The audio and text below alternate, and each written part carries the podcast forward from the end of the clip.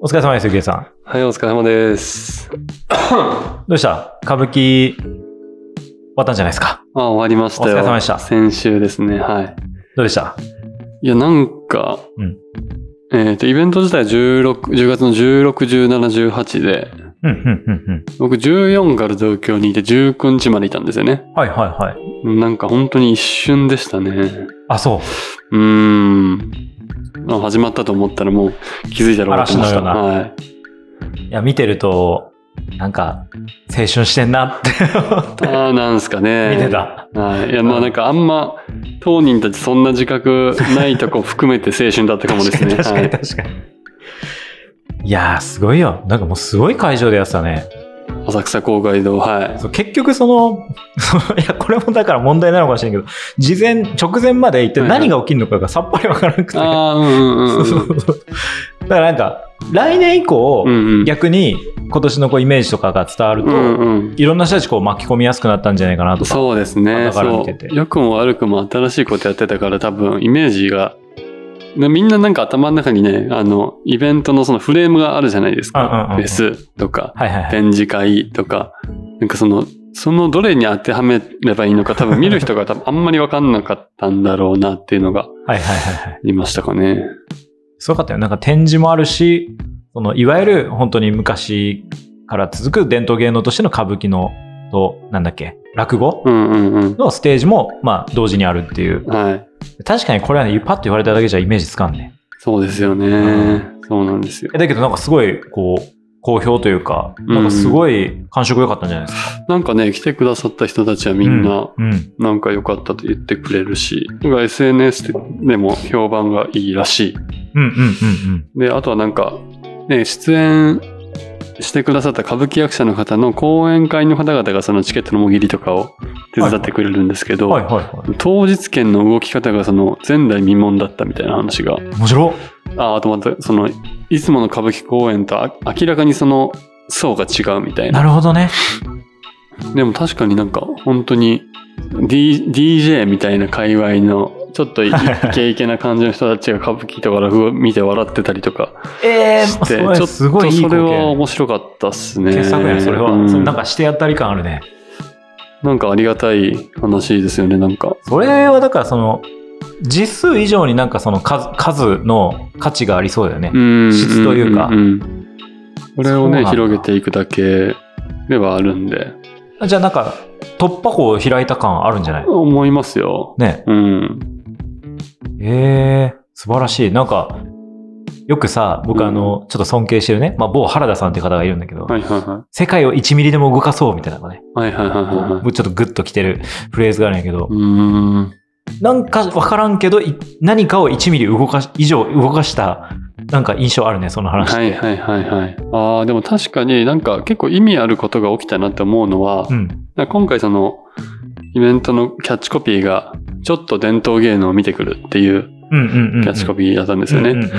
で、実際ツイッターとか見てたら、それを真似して、ちょっと伝統芸能見てきたとか、うわ、最高やね、見それてくるみたいなツイートえ人ーがいくつかあって、でこれって実はすごいことで、んあの歌舞伎とかってその普通はそのやっぱ役者を見に行くあはいはいはあい。とはまあ演目を見に行く好きな役者だったり好きな演目を見に行くあ歌舞伎に行こうって言ってなんか誰が出てるか分かんないけど行くみたいなのってないあ。あ、そういうもんなんだ。うんだって僕らだってそうじゃないですかなんか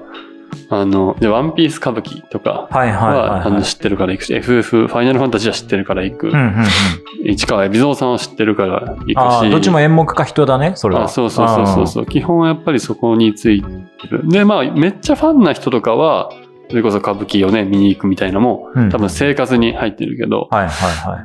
特にその最初の入りがなんかちょっと伝統芸能見に行くかみたいなことってないでうーんすよねだからこれが社会記号として定着していったら結構面白いしなんか地味に異業なんじゃないかってなるほどね。思ったりなんか、ちょっと、何やってるかわかんないけど、美術館行ってみようとか、あでもそんな感じですね一個ね、そういうランクに入ってくるというか、その枠に一個入ってくる選択肢の一つになるってことだそうよでね。す、そうです。なんか、2時間空いたし、映画1本見るか、みたいああ、な。映画館に近いんかうな。ん。あれってね、別に、まあまあ。で、フラッと寄って見たりする。そうそうそうそう,、うんうんうんめがけてね、行く人も、が大半なんですけど、でも、そういう人もいるじゃないで確すか。かに確かに。で、なんかこういう役者関係なく、こうそういうカルチャーを作ってイベント自体が集客できたとしたら、うんうんそんな、この伝統芸能のイベントはないんじゃないかな、今って思いまうん。す、すね。い。ごい、すごいことやってるね。エポックメイキングなことやってる気がする。と思います、聞けば聞くほどいこれじゃあちょっと続けてもらうのね。や、そうなんですよ。今回もね、も僕もっと燃え尽きるかと思ったんですけど、うんうんあの、本当に、終わった時に始まった感を感じたというか、へーなんか全貌が一通り分かって、うん、なんか、あ、こっからかなっていうふうに思いました。うんいやいいねうん。イメージも。うん。じゃあやっぱこう続けていくためにも、興行としてもね、成立させていなかんか、ないそうとなんだですしよ。ね、結局。そうそうそう。あーまたじゃあ次回以降も楽しみですね。うん、そうですあね。ーそうそう。で、なんか、やそれこそってんねね、なんか、来年と、2024年ですかうん。で、再来年2025年大阪とかでできたら面白くないですか万博に合わせて。そうそうそう。あ、めっちゃいいやん。ね、海外の方もたくさん来る中で。ああ、そっかそっかそっかそっか。古典芸能のエキスポをや合わせてやるってめっちゃ面白いと思うんですよね。おーできるね、しかもね。で、多分ね、その、僕全然あの、大阪の方の本家の万博の方はあんまりコンテンツ知らないんですけど、うんなんか今までも結構そういう古典芸能絡めたりとか多分あるうん、ありそう。うんけ、ど、なんかまあ、なんでしょうね、その、サードパーティー的なうん。い。入り方っていうのは多分あんまりないと思うから、うん、うん、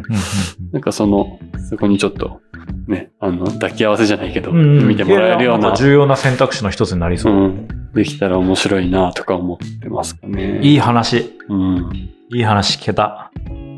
まあちょっとめ、これめっちゃね、喋ることあるんで、まあなんか、これだけでちょっと終わっちゃうんで、まあ、こんぐらいにしとこうかな。あの、そうですね。あの、ビジネス的観点で見てどうだったとかも、あー、すごい気になるし、ちょっと振りり返り会は一回なんかしっかり取りたいです。そうですね。まあ今まはいだ、あの、えっと、イベント本番終わっただけで、終わっただけで、まだそのね、続いてんだよね。はいい、ろんな全然仕事そうそはうまだ続いてます。そうなんで、それ落ち着いたタイミングとかでう、また聞かせてください。はいじゃあ、じゃあ今日も行きますか。はい。安倍健 UK の泥棒会議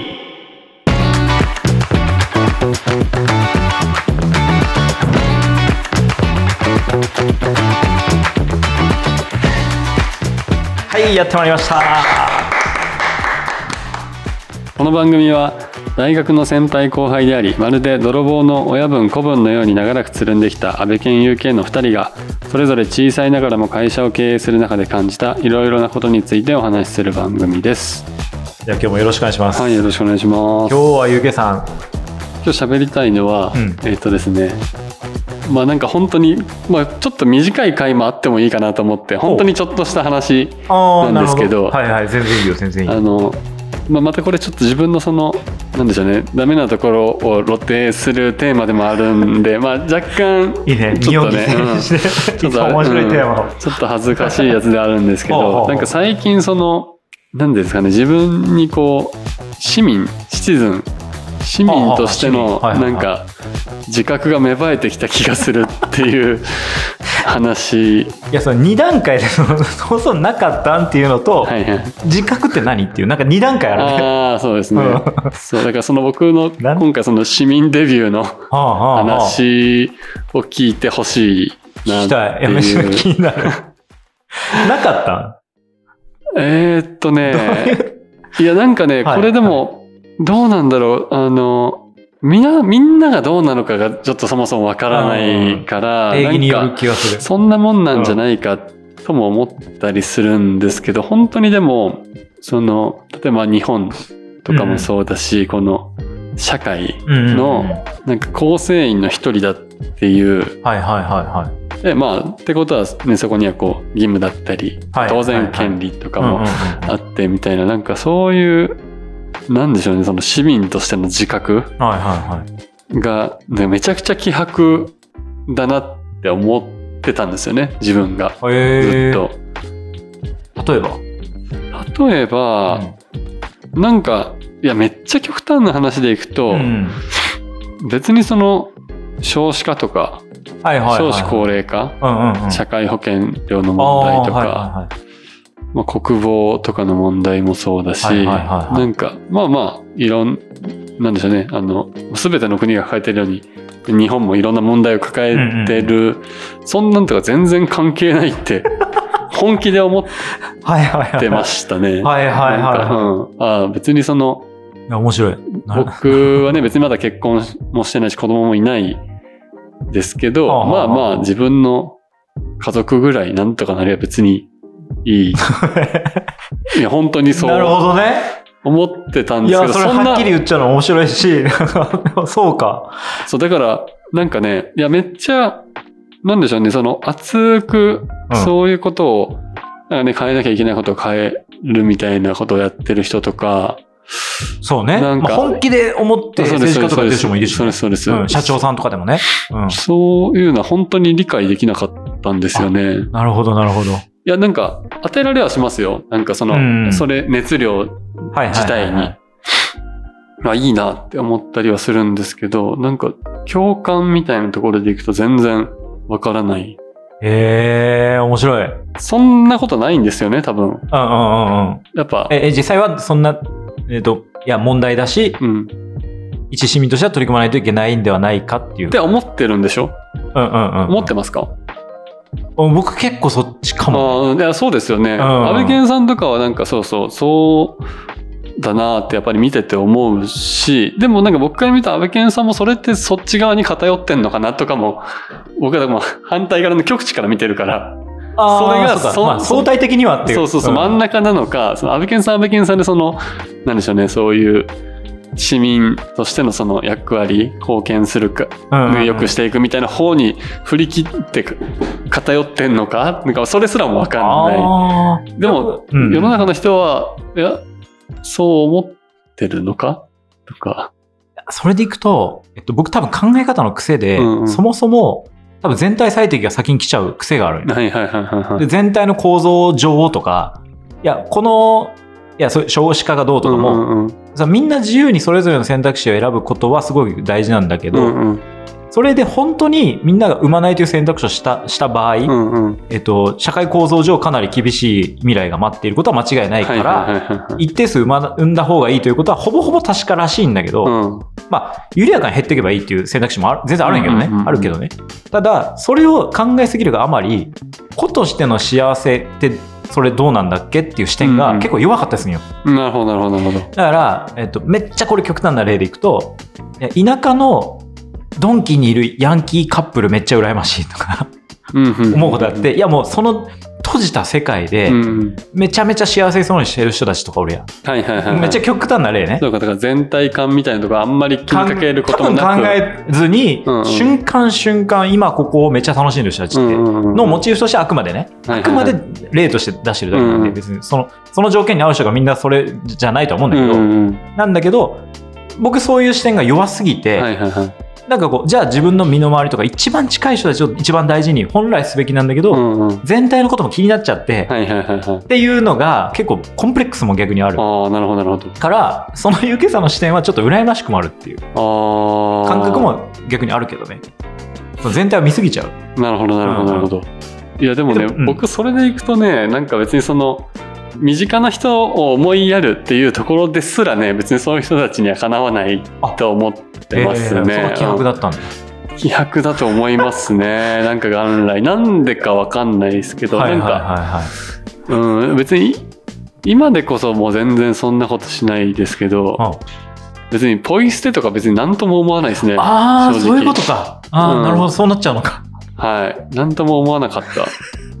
た。おうもろん、そうなんですね。いや、なんかもっといいうん例がありそうです。いや、なんか、いや分かりやすいでも年金とかね。年金ああ年金とかそうそうそうはあはあはあ交通ルールとか、ああ、交通ルールとかもま、マジでそうです ね。それが、でも、いや、良くないのはわかるし、 うん、うんうんうんけどやっぱ本心で思ってないからまあなんかね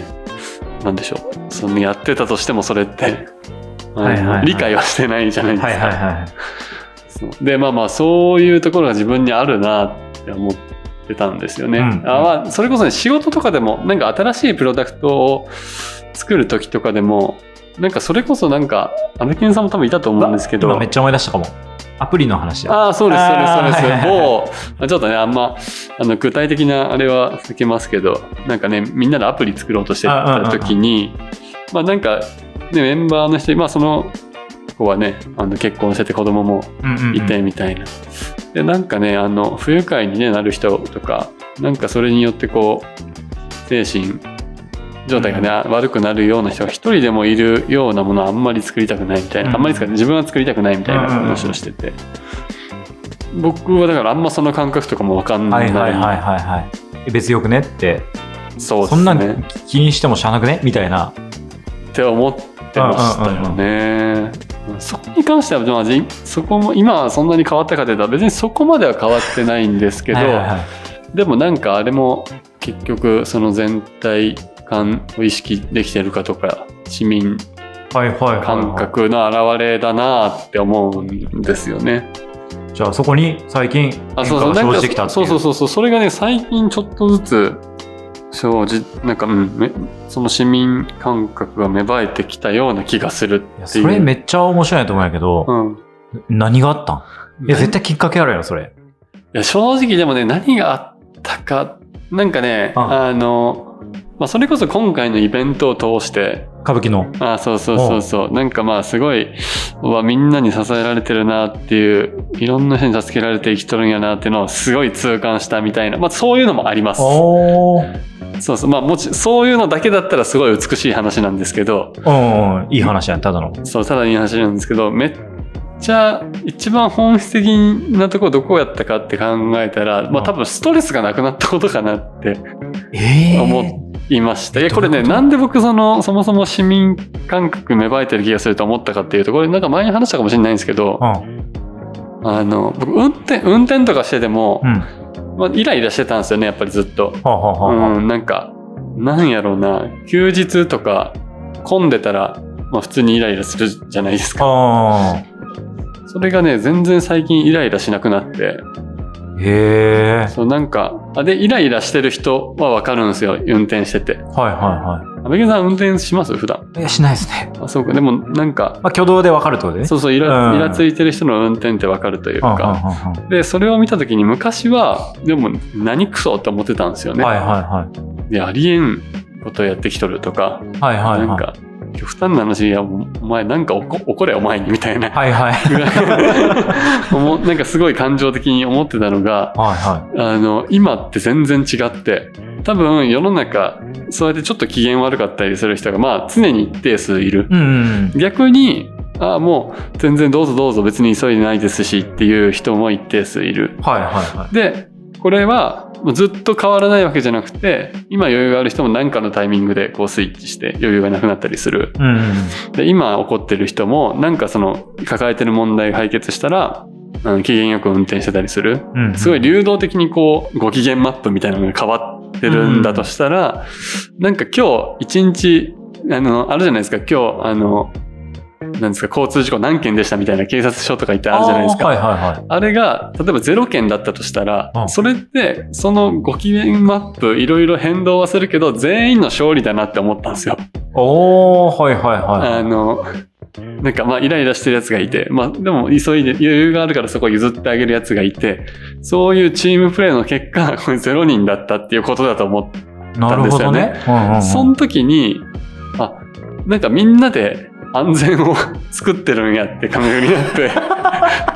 なるほど。その、そうだね。そういう構造だと捉えるならば、市民全体であ、そうです、そうです。安全のあ一定の何数値を決めていそうるとでいす、うそうでか。す、そうです。だから自分がイライラしたとしてた時 って、その誰かが余裕ある人がそれをこう包んでくれたおかげで交通事故になってなかったんだって思ったあーはいはいはんですいはよ。だいからさっきあの、最後に交通ルールとかって達しましたけど、実は僕気づいたきっかけはそれで、あ、そうなんそうやそう、運転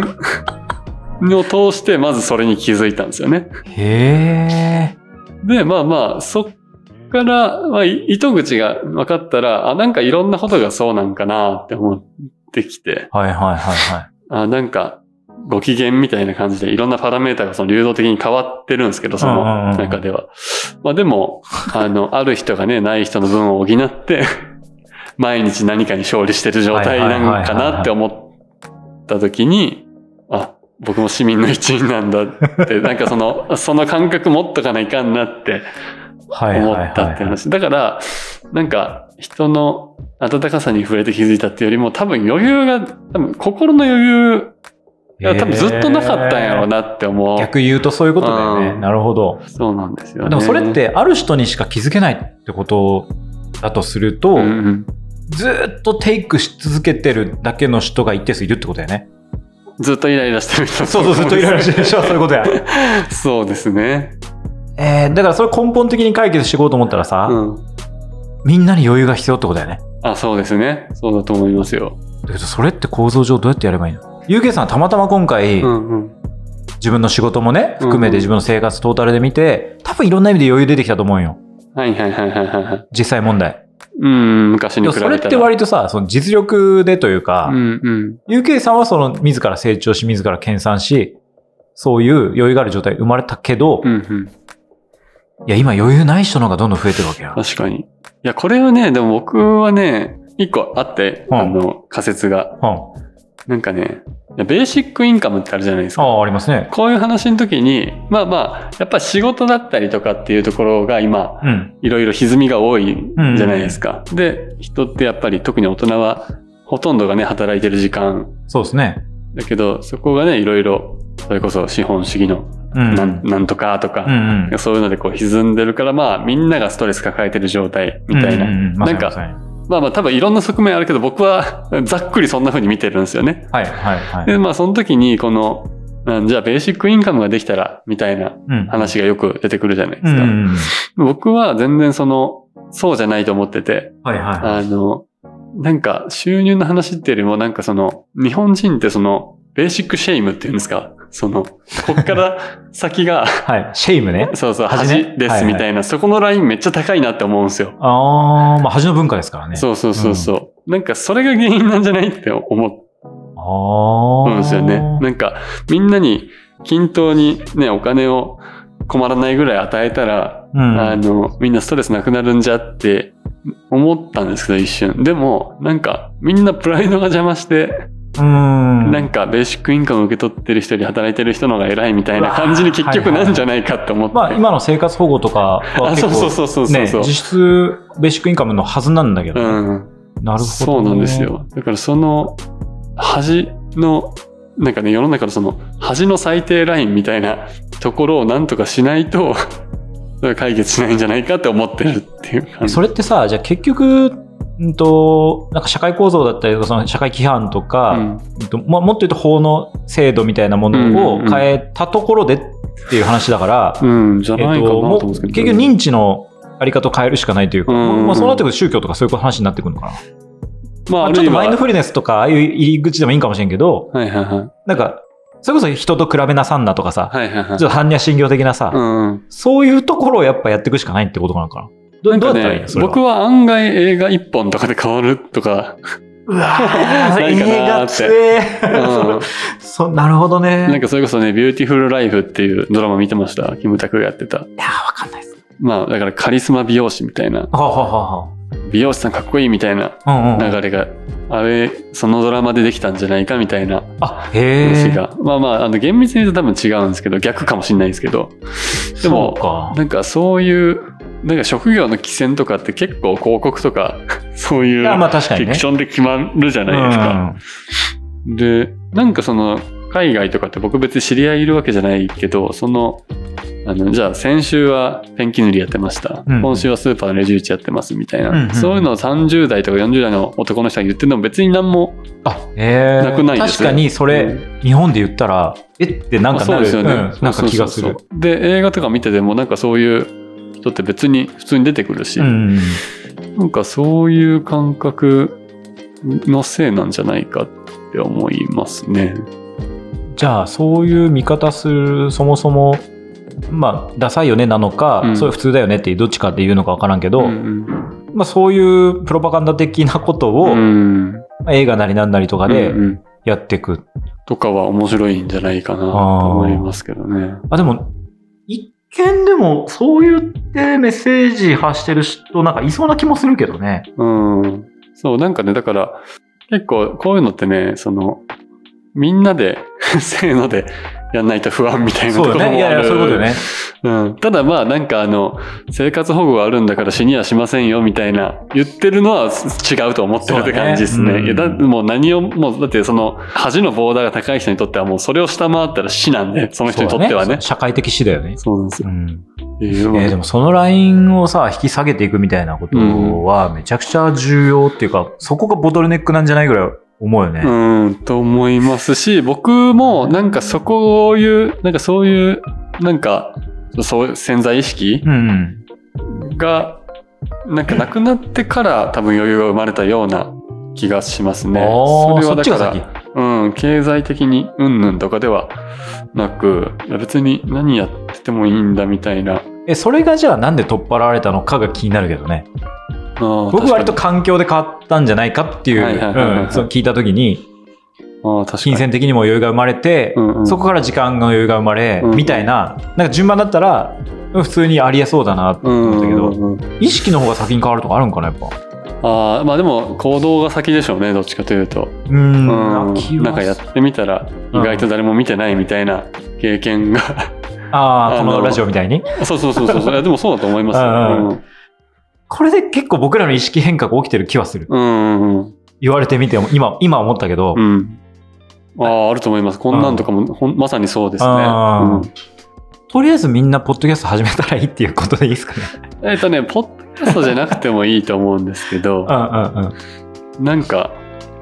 いや、ポッドキャストじゃなくても全然いいと思うんですよ。わかるわかる。何でもやってみる。何でも言ってみる。えちなみにさその市民デビューしたことによって、えっとより周りの人たちに、まあ、例えば自分は支えられてるんだとか、まあ、んんんんっていうかは全体としてその安全ポイントみんなで担保してんだみたいな、いはいはい。なんかその感覚が得られてよかったって思ってるってことじゃ思ってますあ、ね。あ思ってる、はい思っあてあますそれ見えるようになっってよかったなとてか、はい。だって、あの、思おうが思わないが、うんその、守らなきゃいけないルールとか、払わなきゃいけないものがあるんで、あはいはい思ってた方がいいんですよ、絶 対。まあさ、うんなるほどなるほど、うんじゃあみんなぜひなんかそういうふうにデビューどんどんしてほしいなっていう気持ちがあるそうですね、うんまあだからなんか変うんそうですねああまあ同じ悩みというか僕も別に悩んでたわけじゃないけどなんかそういう疑わ疑わ、うん疑問、うんみたいなのがある人はなんかちょっと試してほしいなんかそうだよね抽象的に言うと何を試したらいいんやろうねなんだろうあある意味社会との接続みたいなことかもしれんとは思ってて、うんうんうんで結局それで初めてさその いろんなか関係性の中で自分がうんうんうん存在してるみたいなことで気づくわけじゃんでもそれってなんかめっちゃつまらんなって思って確かになどんな一歩を踏み出したらいいんですかあーえっとねなんかあれだなそれこそ昨日ああの回転寿司に行ったんです よねで何何何あのはいはい僕より後に並んでた人は僕2人で行ったんですけど、うんえっと3人組が後に並んでてうんうんでまあまあ3人席が空いてで2人席が次に空いたんで順番が前後したんですよああそのそうよねうん、うん3人は入れないもんねそうそうそうそう、でその時にうん多分あの怒るじゃないですかああはいはいはいはいはい、俺らのが先並んでたのにとあそうそうそうそうそうそうでもなんかそういうところで果たして怒るほどのことかっていういやそういう場面でねうんうんうんあの、これほどのことかっていうのをうん何回かちょっと訓練で思うようにするとかから始めるのがいい かも。いやこれで余裕を作り出してる。ああだからうん。お今のお別におちょっとイラッとしたけど、うん怒るべき場面じゃないなという自分を自覚するっていうのうをんうん。訓練でやっていく、あーとか、はい。じゃあ怒った時にちょっとこう客観的に自分を見ればいいってことかうんうなんえっとね、これだから2段階ですね、その怒るっていうところは余裕が、多分今2つの話話があるんですようん。うんそのそもそもそういう心に余裕を持ってなきゃいけないっていうのと、その余裕を持ってる時の振り振る舞いはこうだっていうところがああはいはいはいあって、うんで、まあ、今のその怒らないっていうのはそのもうちょっと表層のところですね、うんうんうんうん、であのそういう時には怒らない訓練とかうんあの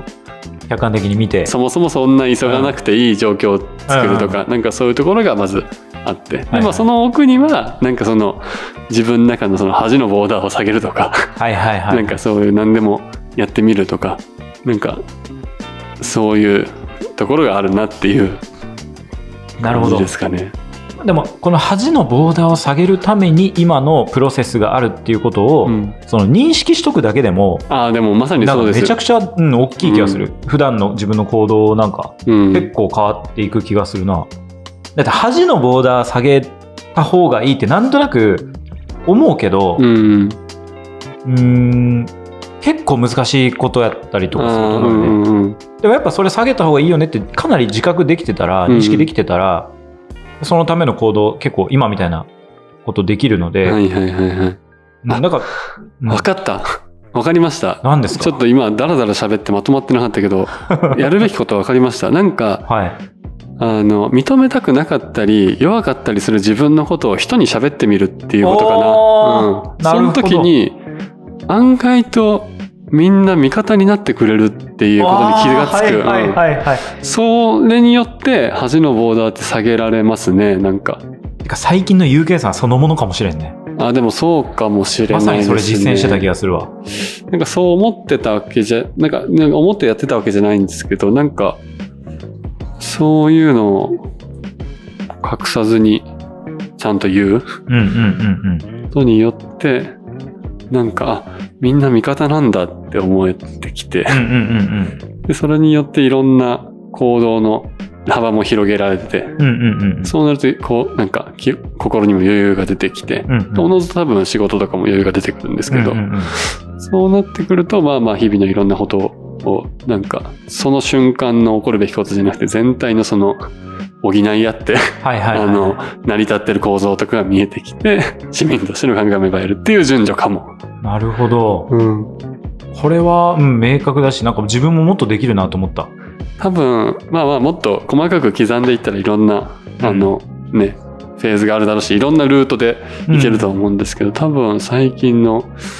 うん、あれでいくと、そういうことかも。うんうんうんうんまあそでうねも実際あると思いますね。そうやってその自分さえ良ければいいっていう人って、自分のことあんまり人に打ち明けられない人が多いんじゃないかな。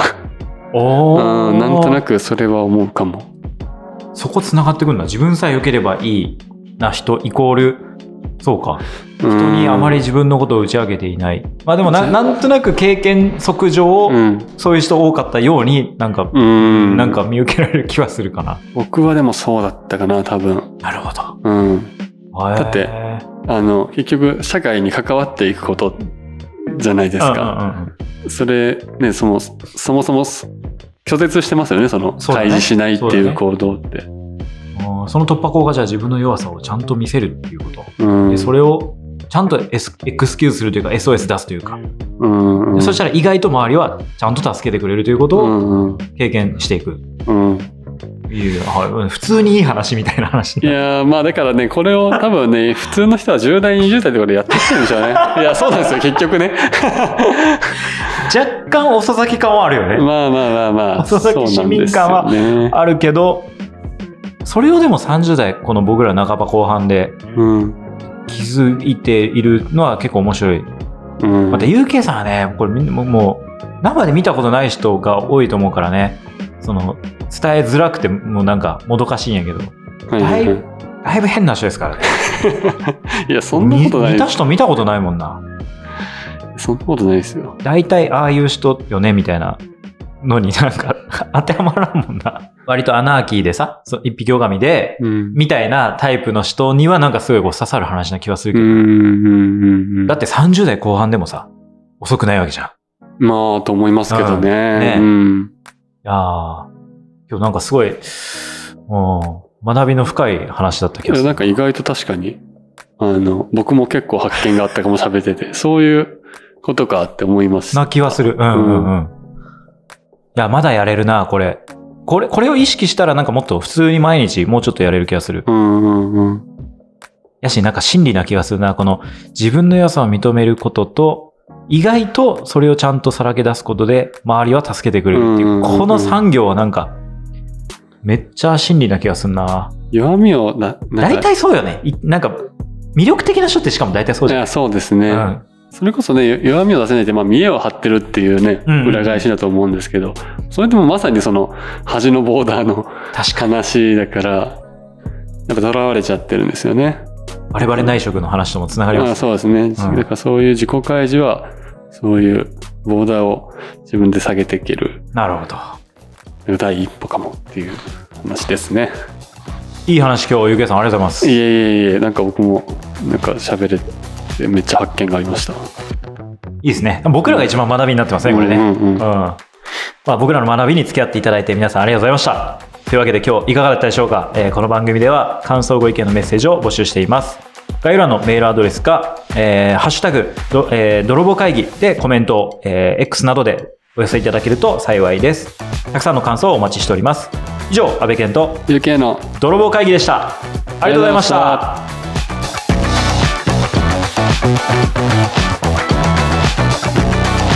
ございました「た。